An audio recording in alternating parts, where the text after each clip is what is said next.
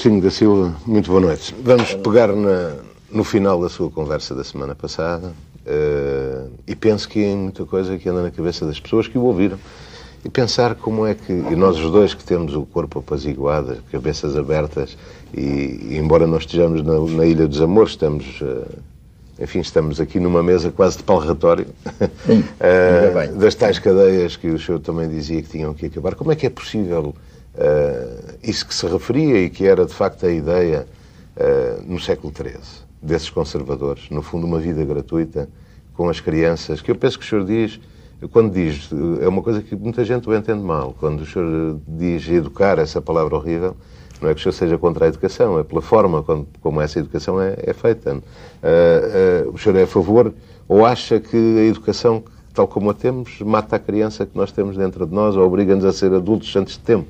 Mas como é que é possível isso de uma vida gratuita e de ser educado sem, sem, o, sem as tormentas porque temos que passar? Bom, em primeiro lugar, eu acho que se deve fazer uma, uma grande diferença entre instruir e educar. Instruir é um parente do verbo construir.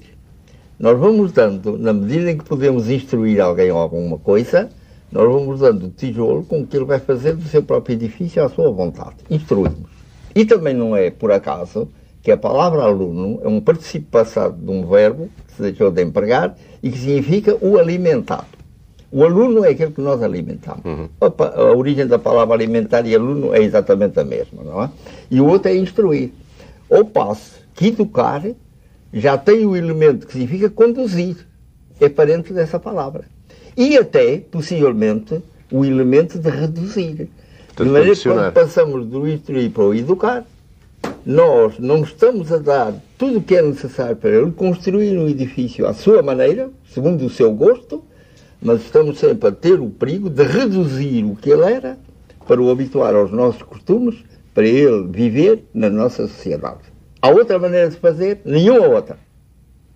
Estamos nesta sociedade que tem determinadas características, evidentemente que o que temos que fazer é proceder de tal maneira que ele não fique um estranho dentro dessa sociedade. Só não. Porque agora já estamos pensando que há mais coisas para além disso que há o tal ideal de depois de realizarmos um empreendimento, deixar uma determinada profissão para sermos nós próprios. Que é, por exemplo, o que falta ao reformado. Porquê é que os reformados morrem tão facilmente?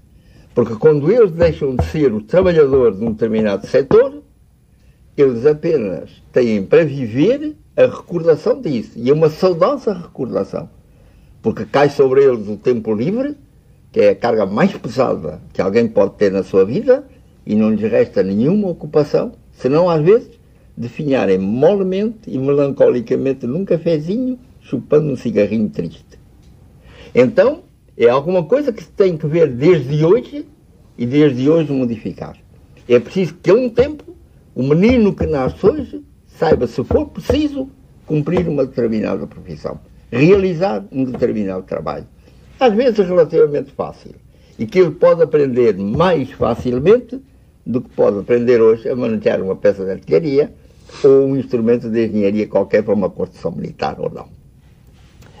Por outro lado, nós temos também que o guiar para o futuro, para lhe dar a ideia do que vai ser o futuro, e dizer a todas as probabilidades do menino ficar reformado, já ter nascido reformado provavelmente, nunca mais ter emprego, ou ser reformado antes de tempo, que haverá tanto trabalhador que a gente pode dar a cada um 5, 10 anos de trabalho e depois o larga.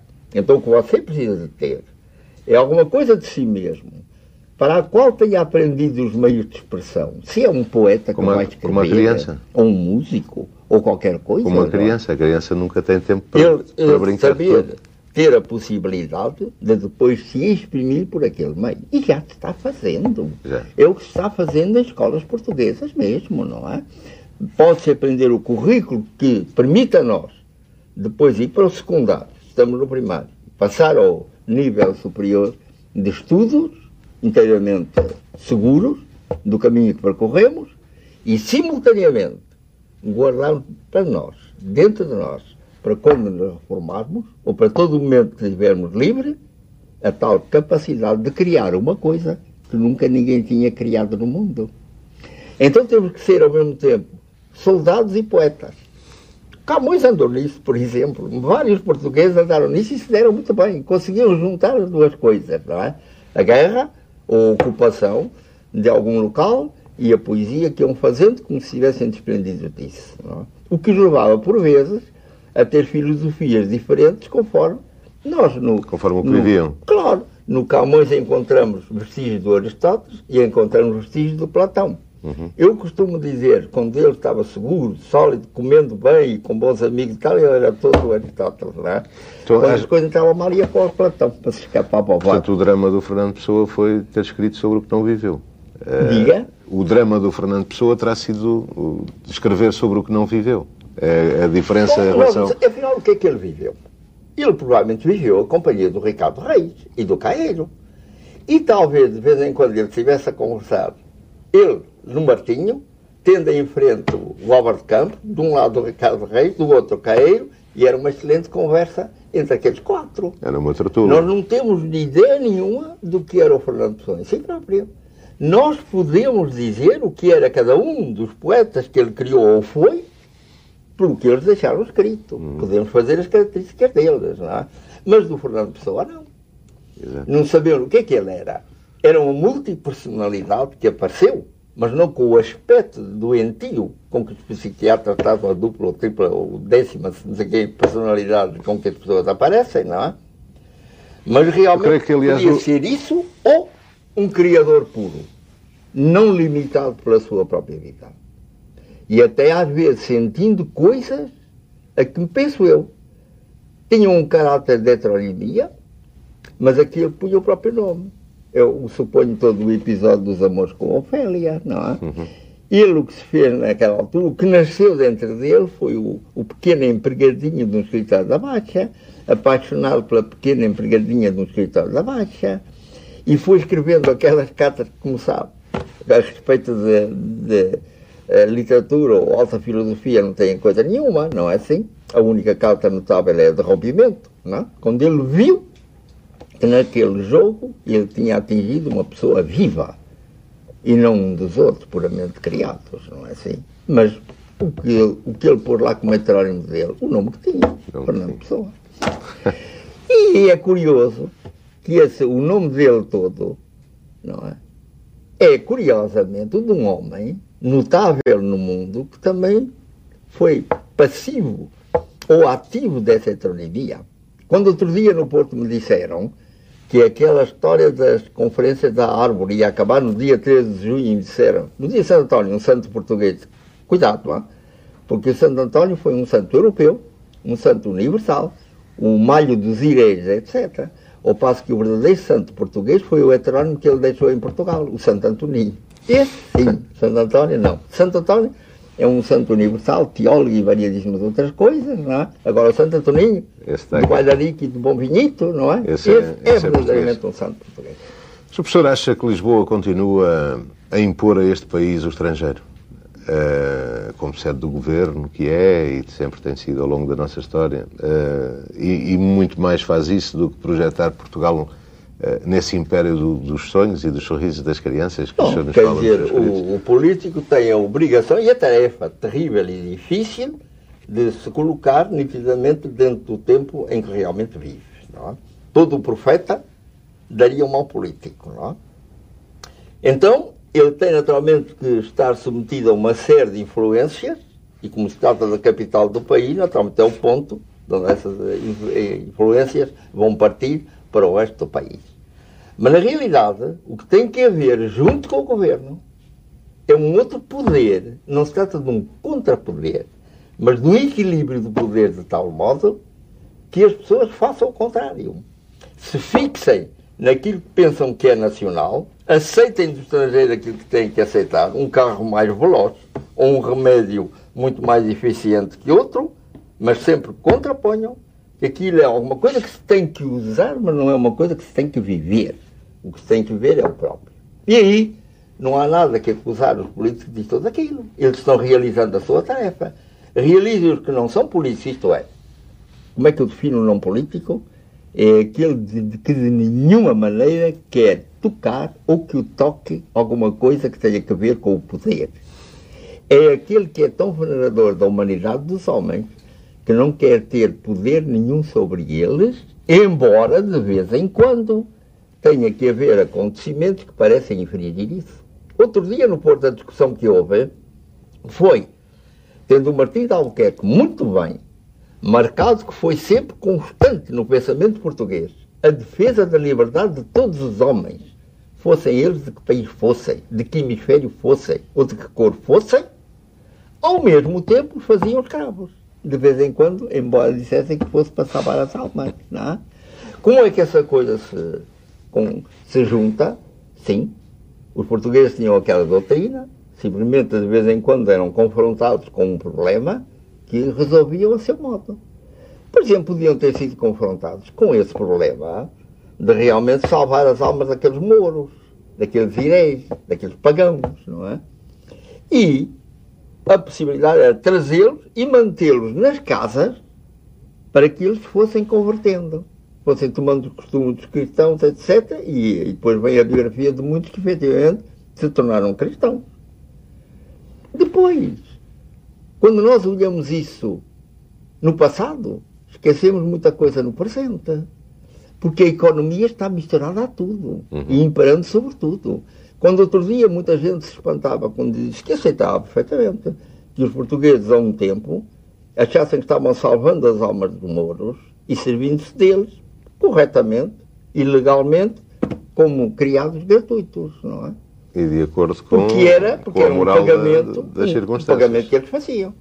E quando as pessoas se admiram disso, como é que acham, quando os meios do melhor que há, como humanidade e como ciência, nos salva o corpo, efetivamente nos salva o corpo, mas ao mesmo tempo salva os honorários que lhe devemos.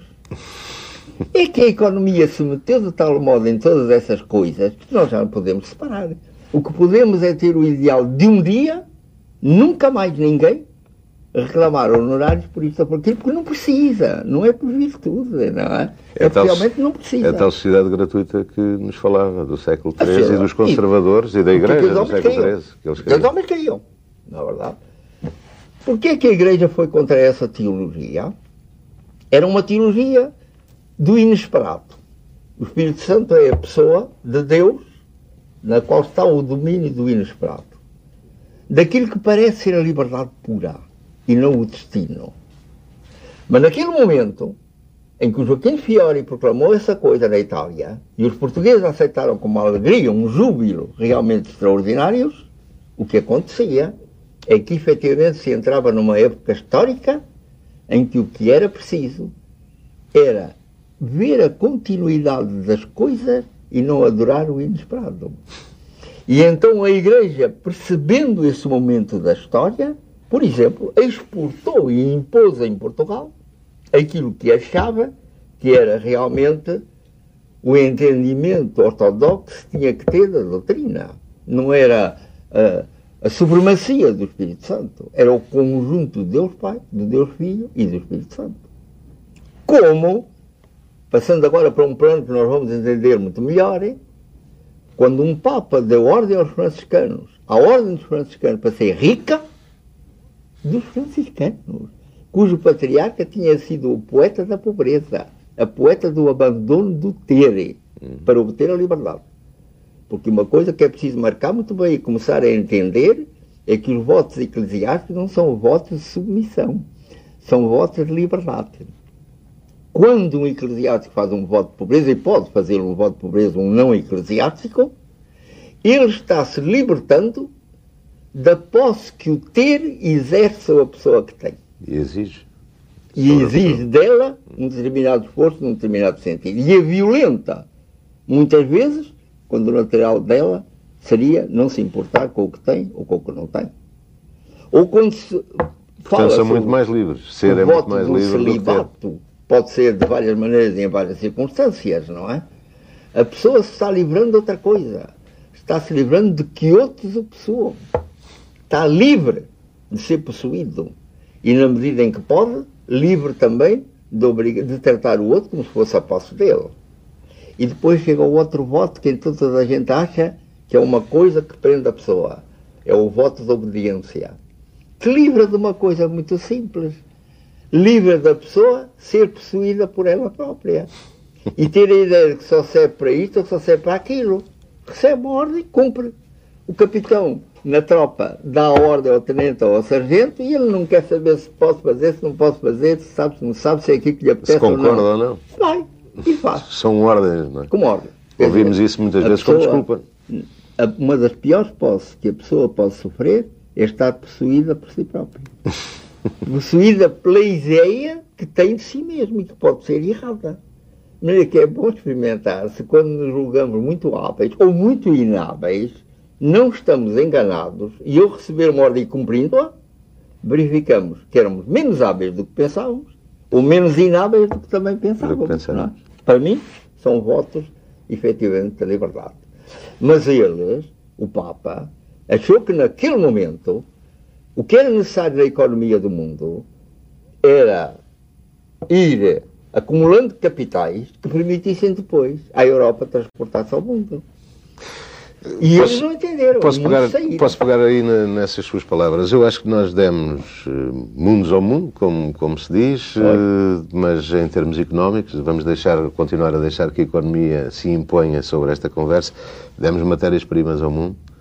Eh, muito recentemente e ainda atualmente eh, demos força de trabalho à Europa, demos, Claro. demos matéria-prima, demos aqueles que transformam essa matéria-prima, ajudamos a construir a riqueza dessa Europa. O que é que acha no futuro, este futuro que nós não sabemos bem qual vai ser e que é uma É. fase apaixonante este fim de século, eh, qual vai ser o nosso papel? Vamos dar o quê ao mundo? Vamos, Vamos dar, dar- esse, Vamos dar aquilo que temos de melhor, hein? o que é sonho? o de sonharmos continuamente e de, ao mesmo tempo, termos da vida um conceito objetivo e, quanto possível, vamos dizer, físico, ou se quisermos exagerar, matemático. Vermos o mundo tal qual é e, ao mesmo tempo, descobrirmos disso o que ele também é, mas é muitas vezes oculto aos outros. E vamos lhe dar uma coisa muito simples. É que essa gente da Europa, por exemplo, e quando eu digo Europa, estou-me referindo a esta que está para lá dos Pirineus e vai até os Urais, Uhum. mas estou-me referindo ao Canadá e aos Estados Unidos, que são a Europa para lá do Atlântico, ou estou-me também referindo à classe industrial japonesa, os fabricantes de automóveis e de piadas, essa coisa toda, é? que é uma Europa instalada no Japão, tendo aproveitado do Japão a capacidade militar dos japoneses de obedecerem. Simples neles, não é? Porque o ideal deles é ser o menos possível alguma coisa. É a coisa perfeita para entrar numa companhia, marcar o, o patrão da companhia, o gerente, o lugar em que ele deve estar segundo as suas ah, qualidades ou os seus defeitos, não é? ir degradando, por exemplo, se ele não cumpriu uma. Não o pôr fora, porque ficava sem comer. Não, toda não é? mas ir pondo noutros lugares. E o homem se habituar àquilo, e ir a espetáculos que a companhia paga. Eu nunca no Japão consegui ver luta japonesa, porque o, o circo, o teatro, ou o que aquilo era, estava sempre cheio. ocupado por companhias, não é? E ter todo o cuidado de entrar à mesma hora que entra o gerente, para cantarem todos juntos o hino da companhia. E acabar até por ir dormir o sono por aí fora, no mausoléu da companhia. Não é verdade? Toda aquela coisa está organizada assim e, portanto, com tal eficiência que hoje a perplexidade do Japão é estar rico querendo ser pobre. Ele que não, cada um daqueles homens não queria ser nada e é pelo menos muito rico. E eu me lembro muito bem de ter sido chamado à Escola Normal de Tóquio para se discutir com os professores da escola qual ia ser a sorte do Japão, em que havia essa esquizofrenia. é? Metade do dia eram americanos trabalhando mais que americanos, a outra metade do dia eram japoneses procurando trabalhar menos que ninguém. E por um lado isso, o de querer não ser nada, não ter dinheiro, nada a pesar sobre ele, e efetivamente o dinheiro se ia acumulando. Isso Como é- é que isso vai acabar? Não se sabe. Mas também são hoje quem mais preocupação tem com o lazer, com os tempos livres, com, Claro, a, com a liberdade do espírito. Porque E como- eles sabem perfeitamente, porque são budistas, eles sabem perfeitamente que a coisa vai nesse sentido. E foi por isso exatamente que não se deu o ajustamento entre a pregação dos magníficos jesuítas portugueses que foram para lá e a gente japonesa. Os japoneses se converteriam todos ao cristianismo se os jesuítas os deixassem ser ao mesmo tempo budistas e Shinto. Tudo junto. Porquê? Adotar apenas uma das coisas da vida. Vamos adotá-las a todas, não é? Sr. Professor, nós estamos, eh, eu não sei se serei correto em, dizer que estaremos talvez num grande parênteses da história. Temos por trás um passado com referências certas, seguras, eh, e temos à frente um futuro que não sabemos o que é que vai ser. Vai ser aquilo que todos nós fizermos dele. O que é que pensa que vai acontecer a este mundo? O que é que vai ser o mundo? Uh, Fala-se, enfim, da história. Tenho lido aí análises estranhíssimas sobre todo este período, que eu acho que é, é, é, mais apaixonante, porque não é o fim da história, é o nascimento de qualquer coisa de diferente, ou o aproximar de qualquer coisa mais, mais humano.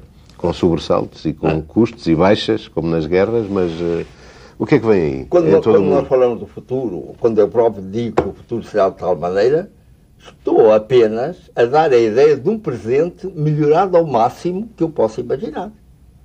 Mas nada garante que esse seja o futuro. E que o futuro não vai para além daquilo que eu não posso nem sequer imaginar. Uma coisa que se hoje se pode adotar como filosofia do universo é que há não só filosofia e física do universo é que há não só aquilo que nós entendemos dele, mas outras muitas maneiras de entender. E é curiosíssimo que se nós juntarmos e compararmos as duas palavras com que podemos designar um certo objeto das nossas atenções, podemos chamar ou universo ou mundo. No universo, a palavra indica que todas as coisas estão ali juntas. É, dos vários lados, o um movimento para ser um universo. E mundo Mundo, que todos nós tomamos como um substantivo, é efetivamente um adjetivo. Mundo significa limpo. É o Camões que fala nas mundas almas. Nas almas que podem ir para o paraíso eterno. As almas limpas. Então, o que é o mundo diferente do universo? O mundo, chamamos nós, aquilo que entendemos do universo. Como se considerássemos o outro exatamente como o antônimo da palavra mundo, isto é, imundo, a pôr de lado, a não crer para nada. Então, quando nós falamos do mundo e do futuro do mundo, estamos falando do que é previsível aqui neste, nesta parte do universo que nós entendemos. Mas tem uma coisa mais grave do que isso. É que o homem aparece numa das últimas idades geológicas do mundo. É um ser muito recente na Terra. E já passaram várias qualidades dele, por exemplo, o homem neandertal, em que muita gente vê o começo da abertura para as coisas intelectuais, para o espírito, etc. Talvez nós sejamos apenas mais uma larva de homens. E a certa altura apareça alguma coisa que nos exceda completamente e que se possa rir das ideias que nós tivemos sobre o futuro. É, portanto, necessário vermos a ideia do futuro, não como muita gente a vê, como uma coisa impossível de se realizar, mas, sobretudo, como uma coisa possibilíssima de ser ultrapassada de tal maneira que nós nem a pudéssemos entender. Há variedíssimas maneiras de ver o mundo. Há coisas de matemática, por exemplo, que estão fora de uma nossa compreensão imediata, que parecem não existir por aí, etc. Não é? Isso tudo pode ser ultrapassado. De maneira que ideia, se se pergunta a uma pessoa que pensa que é o futuro, cuidado sempre e piedade com ele, porque ele está apenas imaginando um presente mais avançado. Tudo pode ser excedido em termos tais que nem a mais ousada das poesias ou das músicas é capaz de chegar a isso. A música com mais probabilidades do que a poesia, não é? Enfim. Professor Agostinho da Silva, muito obrigado por esta, muito obrigado por esta meia hora estar consigo. obrigado eu por a nossa conversa. Eu é que lhe agradeço.